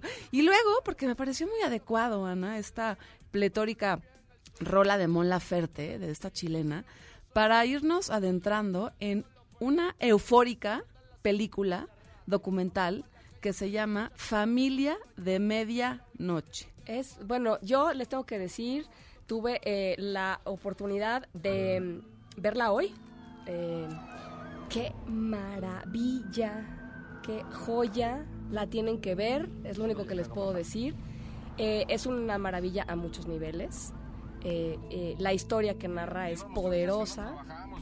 Eh, qué cosa. y sencilla. Es la historia de la familia Ochoa, que está conformada por eh, cuatro hombres que viven en una ambulancia en la Ciudad de México, en particular cubriendo los sucesos y accidentes que ocurren en la Roma, en la Cuauhtémoc, Nocturnos, el además, centro, familia de medianoche, ellos les gusta o prefieren o han optado por ese Yo turno. creo que es un tema de ¿no? mercado, la verdad creo que es un tema, lo pensé hoy, ¿no? Dije, ¿por qué en la noche y no en la mañana? Dije, pues porque en la mañana debe haber muchísimo más tráfico y pues ellos quieren ganarle eh, eh, literalmente el herido a la, a la ambulancia competencia, ¿no? Pero a través de esta historia, Ana, más allá de lo que conocemos de esta familia Ochoa, conocemos la situación tan delicada que es el sistema ambulatorio de una ciudad en donde solo hay 45 ambulancias que pertenecen al gobierno de la Ciudad de México. Es decir, así facilito, en esta película, en este documental, se van a enterar, se van a dar cuenta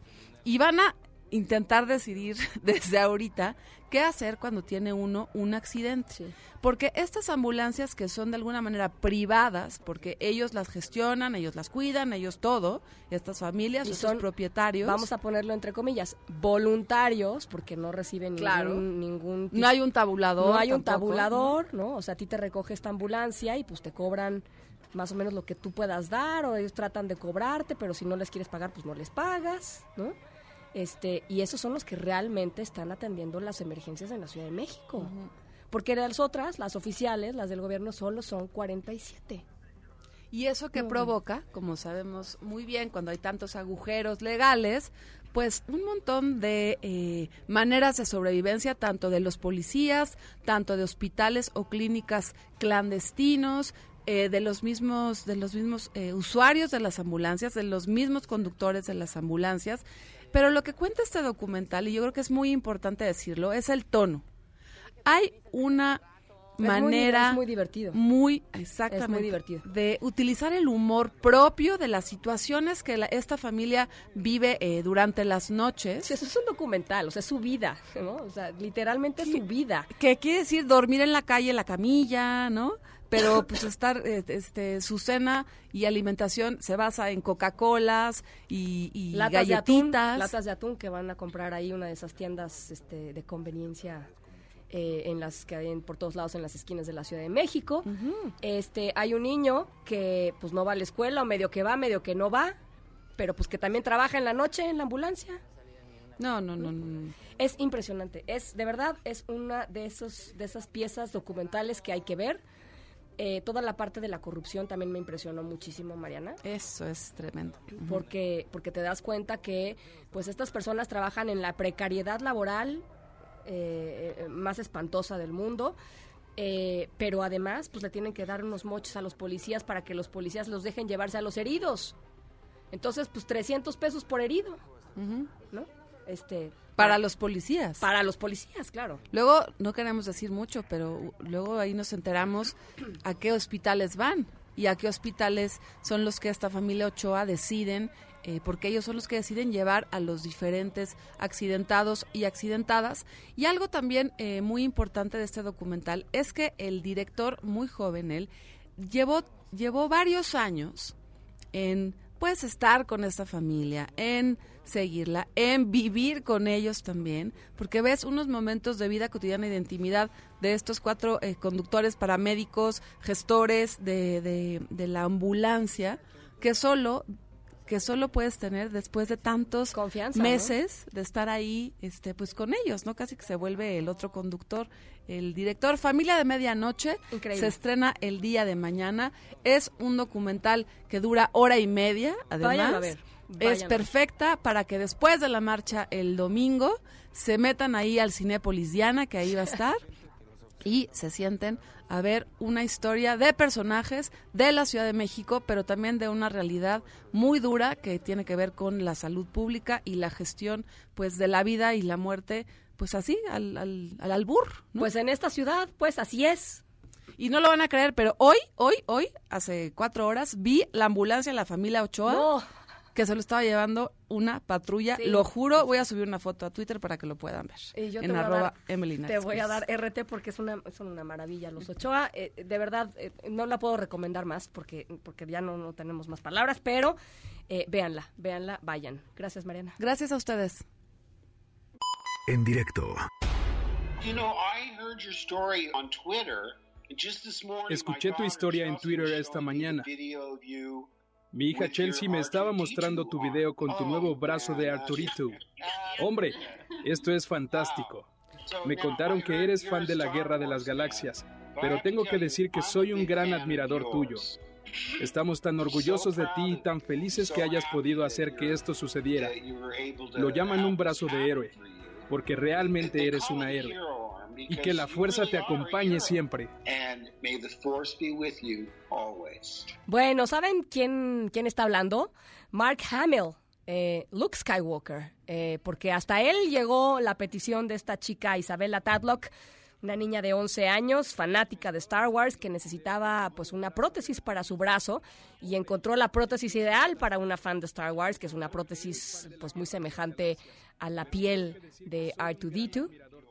Eh, el tema llegó hasta Mark Hamill y eh, pues terminaron eh, pues no nada más consiguiendo la prótesis para esta para esta niña sino además eh, padrísimo pues hicieron esta videollamada en donde se conocieron etcétera etcétera y por supuesto la cosa terminó con que la fuerza te acompañe ¿no? Wow, ya, imagínate que te lo diga Luke Skywalker, ya, ya con eso, ¿no? Ya nos retiramos todos. Que la fuerza te acompañe. Bueno, esa es nuestra historia sonora de hoy y ya se nos acabó el tiempo. Son las 6.57, nos vamos a nombre de todos los que hacen posible este espacio informativo. Gracias por acompañarnos esta tarde de jueves. Yo soy Ana Francisca Vega. Se quedan como siempre con Gaby Vargas y después ya saben, charros contra gangsters. Pasen buena noche y nos escuchamos mañana. MBS Noticias presentó en directo con Ana Francisca Vega. Información para todos. Este podcast lo escuchas en exclusiva por Himalaya. Si aún no lo haces, descarga la app para que no te pierdas ningún capítulo. Himalaya.com